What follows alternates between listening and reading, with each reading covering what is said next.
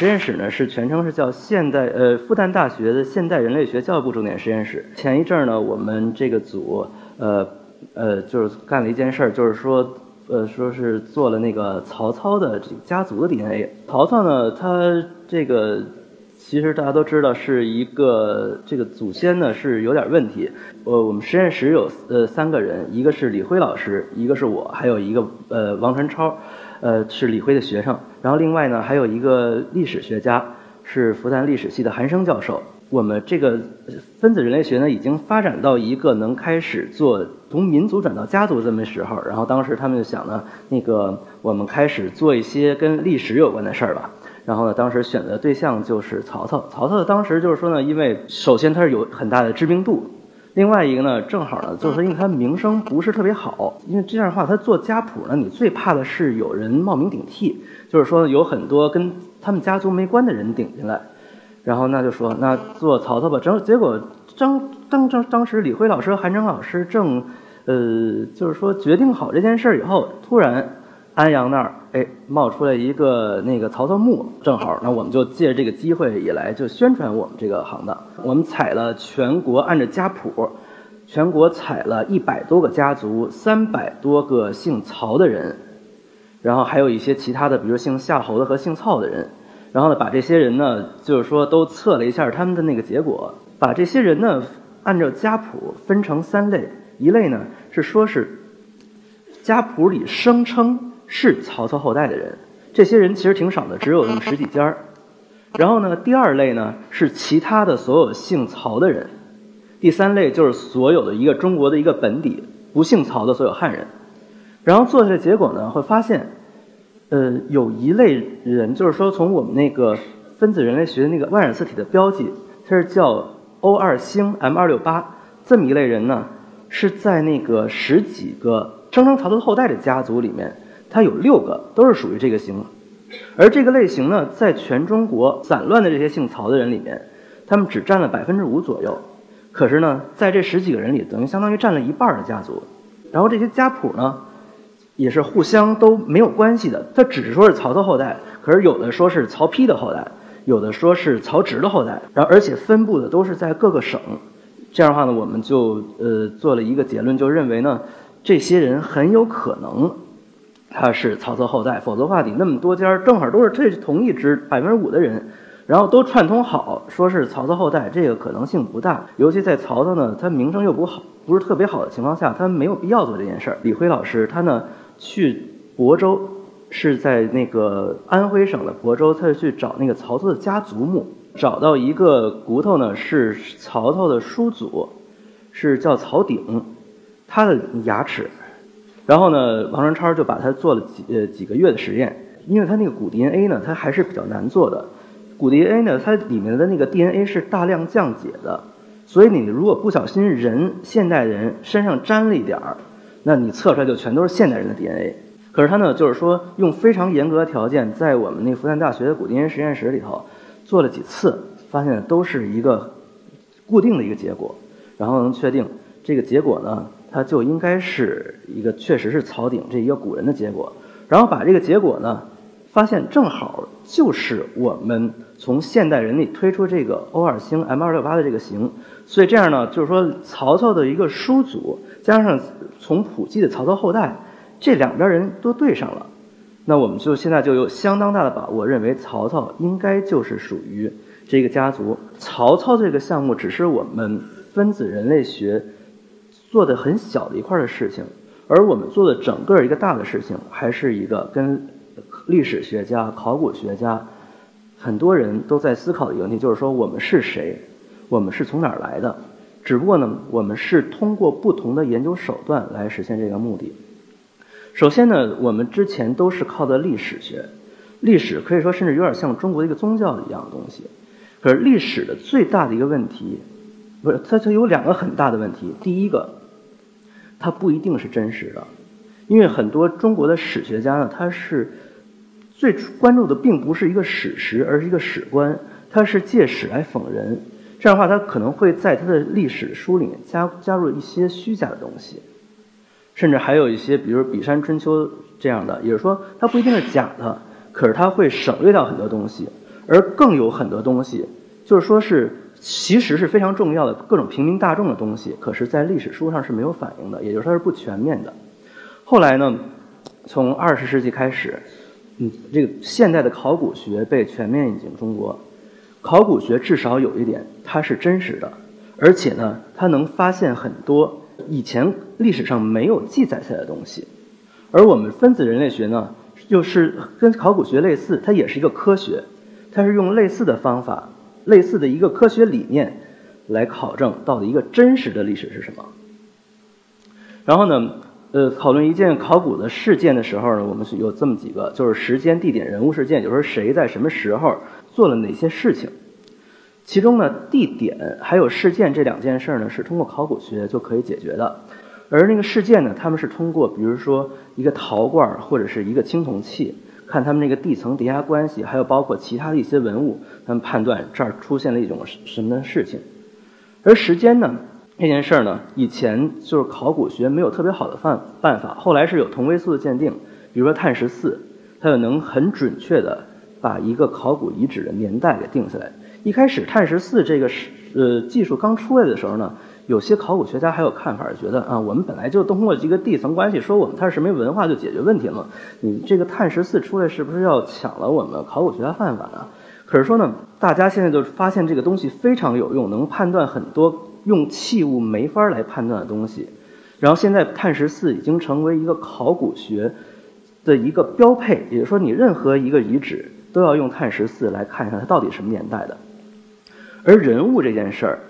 尤其是这个历史人物他是谁，还有他尤其他和古以前的古人、同时的古人还有现代人，他都是什么关系？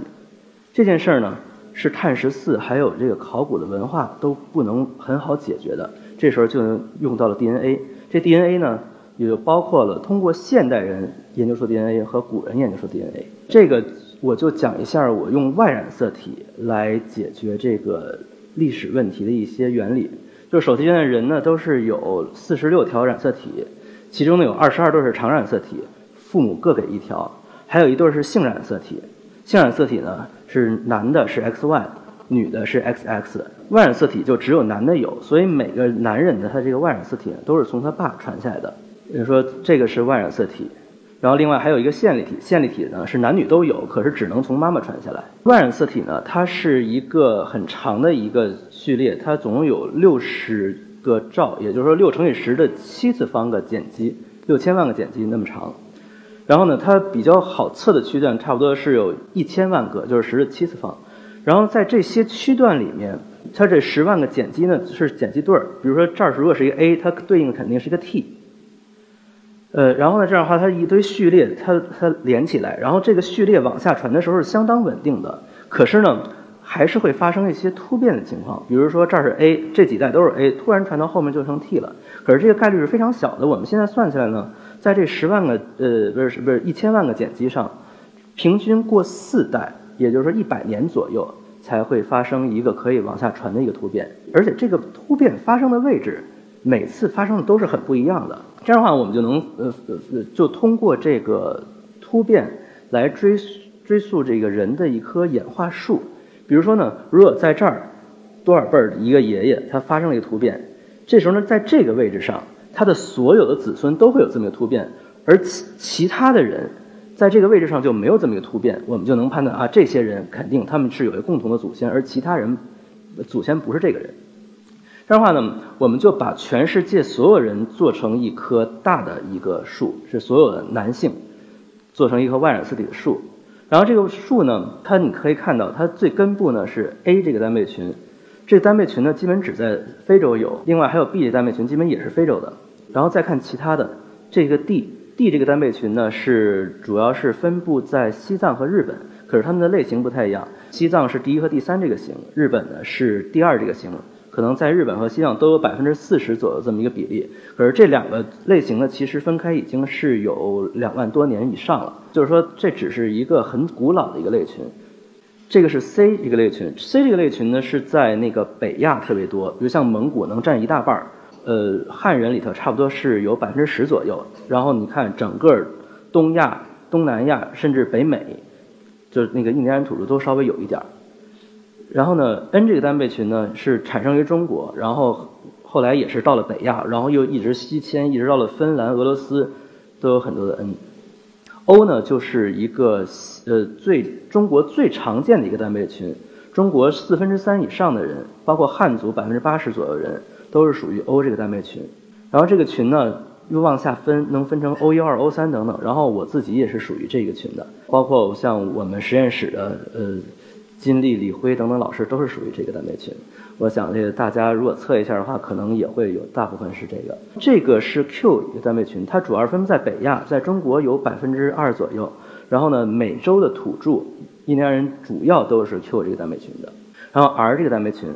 ，R 呢就是说最主要是在西方印欧语系为主，从中亚一直到欧洲，包括印度北部等等，全都是这个单倍群。我就是通过这些基础的东西来给大家讲几个故事。然后呢，头一个故事呢，就是说我们为什么说人类是走出非洲的？比如说呢，一开原来我们看的这个呃中学课本都说的是人呢，咱们中国人祖先是比如说几十万年前甚至上百万年前的元谋人、蓝天人、北京猿人这些的。有了这个新的技术以后，我们就做了一棵树，看一下到底这个人的这个树根是在什么位置。做了一下发现呢，那个。这个最早期的一些分支，什么 A 零零 A 一这些的，全都是在非洲有，有的是在西非喀麦隆，有的是在埃塞俄比亚，有的是在纳米比亚。然后呢，只有右下角这小支这小群这个地方，是才有非洲以外的所有欧洲、亚洲、澳洲、美洲的人。最简单的一种解释就是说呢，人一开始就只是在非洲有，后来呢才有一支走出了非洲。当然，这其实和考古学一个大的观点呢也是一致的，因为最早的，比如两百万年以前的所有的那个考古遗迹，也都是只在非洲有。可问题呢，我们计算了一下这个年代，就是这个所走出非洲，它都有一个 M 幺六八这么一个突变，这个年代发现是不到十万年前的。然后我现在算出来，其实只有五万多年，不到六万年。也就是说呢，现在所有的欧洲、亚洲的活人，他都是。十万年之内走出非洲人，把之前的人取代掉了。从这个线粒体，我们也能看出这么一个关系。然后呢，线粒体呢，大家可以看这个地方是呃尼安德特人，这是一个德尼索瓦人，这是大生呃呃黑黑黑猩猩。然后呢，这个地方是那个这些所谓叫以 L 开头的这些支系，全都是非洲人。只有这个 M N 还有这个 R，比如说 M 和 N 这两个支系。才是所有走出非洲的人，也就是说，这个系母系也都是一定是在非洲产生的。现在人走出非洲，至少从纯父系和纯母系来看是板上钉钉一件事儿。当然，现在呢，我们又有一个新的技术，就是能测人的整个这个三个 G 的常染色体。我们看人到底有没有混合一些不是走出非洲的这些人的这个基因。就现在发现呢，其实还是有一点的，大概现在算是可能百分之三左右。这其中有一部分是从尼安德特人混进来，还有一些是从各种野人混进来。所以野人就是说现在说不清楚是一个一些什么人，反正不是现代人，不是走出非洲的人。这个现在等于这个我们实验室还在做着这样的一项工作，相信呃以后也就会能给出一个更。呃，复杂的一个图景，也就是说，人可能并不是一个很简单的动物，而是说有很多种类似于大家可能看过那个橘子的那个橘子干橙子那么一个杂交史。其实人跟那个可能是差不太多的，可是当然就是人的百分之九十五以上的绝对主体还是从非洲走出来的。这个是一个东亚各个民族的一个外染色体类型的一个分布，大家可以看，这个是汉族。汉族最常见呢是 O 三这个单倍群，这这几只加起来都是 O 三，然后呢画了红线的，就是标了红的，这个其实就是最常见的、最有特色的一些单倍群。藏族呢，我刚才说了一个是 D 非常多，另外还有一个 M 幺七，这只呢是和汉族共享的，比如所有汉藏语系，它都是有比较高的比例的 M 幺七这个类型，它是属于 O 三下面的。然后像彝族状态，还有比如比方说就是每个民族。都是有它一个呃自身的特点，然后呢，这个东西在网上资料很多，我也就不多讲了。可是呢，我通过这个呢，就是说能知道每个民族它既然有不同的分布谱，那就是有人说呢，汉族呢并不是一个单纯民族，它呢是历史上呢可能，呃，就是说北方的这个戎狄或者蛮，呃，就是说这这些人呢，然后跟南方的这个蛮蛮还有东边的这些夷这些不同的民族混合起来，就成汉族。然后我们看看到底是不是这么回事儿？因为如果是这么的乱混起来的话呢，肯定就是说各个地方的人呢应该会差的比较多。可是我们呢是这样。把汉族呢分成了几个区域，当时这个还是做的比较早，一个是北方，一个是南方，然后一个是华东。因为我们在上海采样，可能就是江浙沪这边人做的多点，专门给它分了一个区，就发现呢，然后这上面每一个数列都是一个那个万染四体的类型，然后呢就发现，甭管是北方还是南方的汉族，它这个有几个常见的型，比如说 O 三下面的这个零零二幺幺。M 幺三四、M 幺七，还有比如说 N，这几个群呢，它们的分布比例都特别的接近。原因就是说，这这甭管是哪儿的汉族，他们互相之间这个万染四体型的接近的比例，在这个呃情况是和外族非常不一样的。也就是说呢，汉族总体来说它是一个整体，而并不是一一个呃大杂烩。可是呢，还有一些群，比如说 C 三这个群，它在北方是百分之十二。然后南方呢，可能百分之五、百分之六这样，也是北方稍微多点儿。另外还有 O 一这个群呢，它在北方只有百分之四，可是，在呃，比如说呃浙江、上海还有福建这些地方呢，它可能到百分之二十以上。然后还有那个 O 二这个群，它可能是在两广，它会分布比较多一些。也就是说，还是有一定的地方性的一些群。因为我们对于汉族的历史其实还是比较清楚的，因为是有史书很明确的说，是从黄河流域向南迁的。这样的话呢。我们就首先看一下南方汉族，到底是主要是汉族的成分呢，还是说是主要是南方少数民族文化上接受了汉化，然后形成了南方汉族？然后呢，这这两幅图，这个呢是那个南方汉族，这每一个代表一个每一个竖条代表一个省份，这些南方汉族它的父系，这个是代表母系，也就是母系是线粒体做出来的。然后呢，所有蓝的呢是代表是北方汉族的贡献，黄的代表南方汉族的贡献。然后呢，这个做出来一看，所有的这个父系，它呢，它的那个大部分大概百分之八十左右都是北方，也就是说全共中国共有的这么一个贡献，只有百分之二十左右是南方分布明显偏多的这些类群。然后在母系上呢，差不多是一半儿是全国都有的。另外一半儿呢是南方非常常见的，这样说明一件什么事儿呢？也就是说，汉族的它的那个父系，确实主要都是从北方迁来，也就是说呢，并不是简单的一个南方的少数民族接受了汉族的文化形成南方汉族，而且而是一个就是说北方的汉族往南迁为主形成南方汉族，可是，在往南迁的时候呢，并不是男的和女的都一样程度的到南方，而是说呢。是以北方的男性为主，而很结合了很多南方的女性，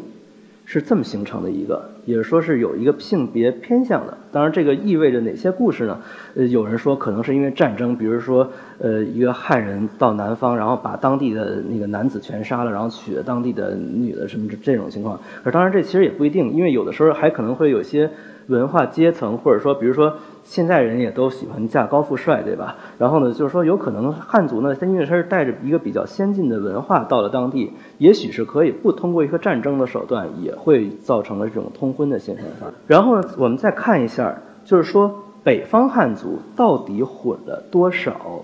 呃，就是说那个北方的胡人，还有是戎狄这些人的一个成分。我们首先看呢，这个是蒙古人最常见的一个类型，它是叫 C 三的星簇，现在其实已经有它下下游的一个名称了。然后这个呃，当时是零三年的时候有一个文章，当还认为这个可能是成吉思汗所属的一个类型。当然现在呢，其实是有一些疑问，可以说这个问题还没有完全定论下来。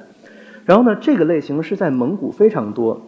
嗯，在蒙古占到百分之十几以上，甚至百分之二十的也有。而且从东北一直到这个中亚，还有比如说阿富汗，都是有这个类型的。可是这个类型在汉族，我现在做了好几千个人，其中只有那么两三个是属于这个类型的。也就是说呢，假如说蒙古在一千年前左右，这个时候跑到汉族，然后呢，他如果是有大量的蒙古人进到汉族，这个类型，比如在蒙古能占百分之十以上，那在汉族至少能会留下，比如百分之二、百分之三这样，就是说是一个会有一个很可观的一个比例。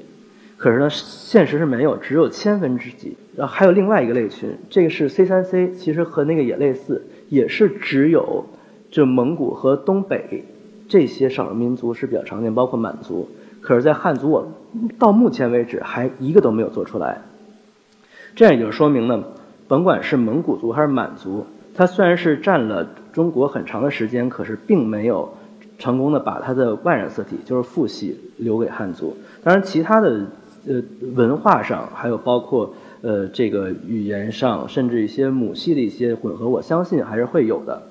嗯，然后还有类似的一个，比如说日本呢，他刚才说了，那个日本有一个常见的类型是 D，第二这个型，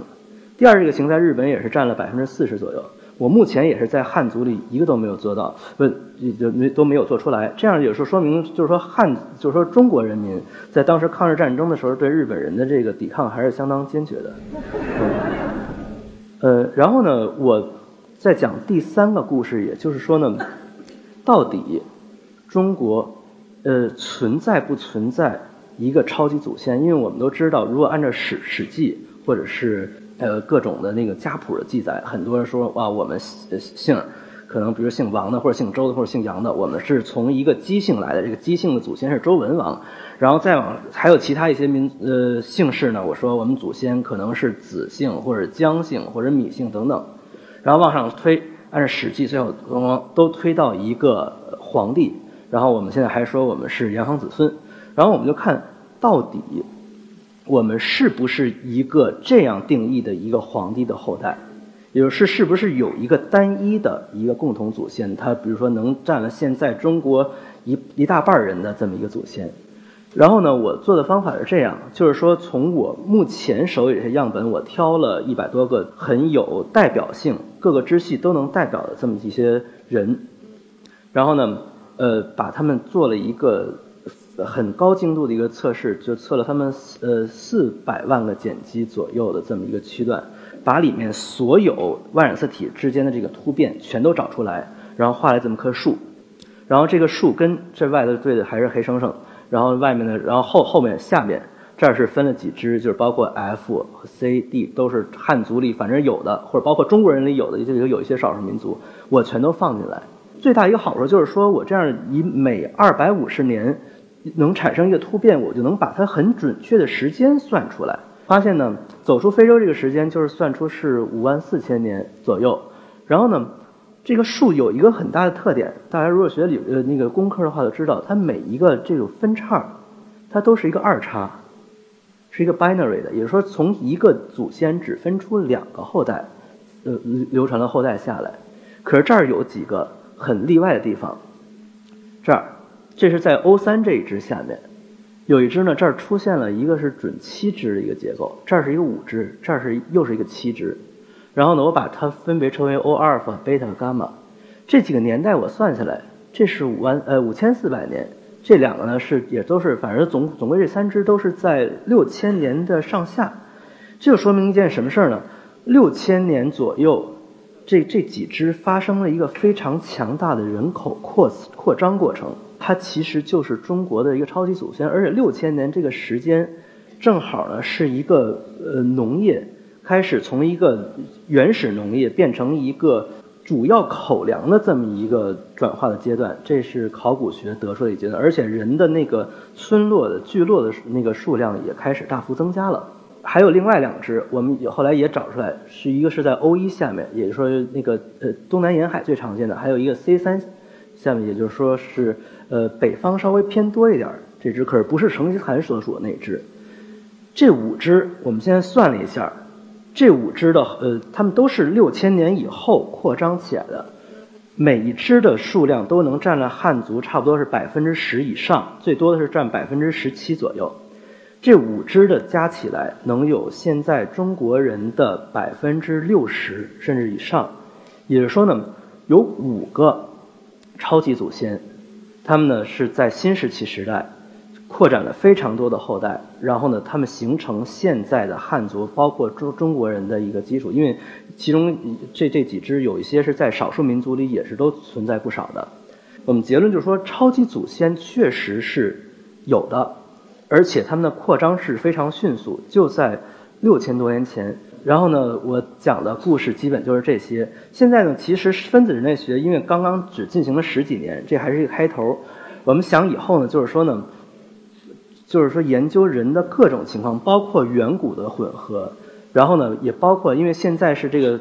外染色体能做的越来越细了，我们可以做到以前是只能做到几万年，现在我们能做到几千年，甚至是能做到一百年这个精度，那我们就可以来判断。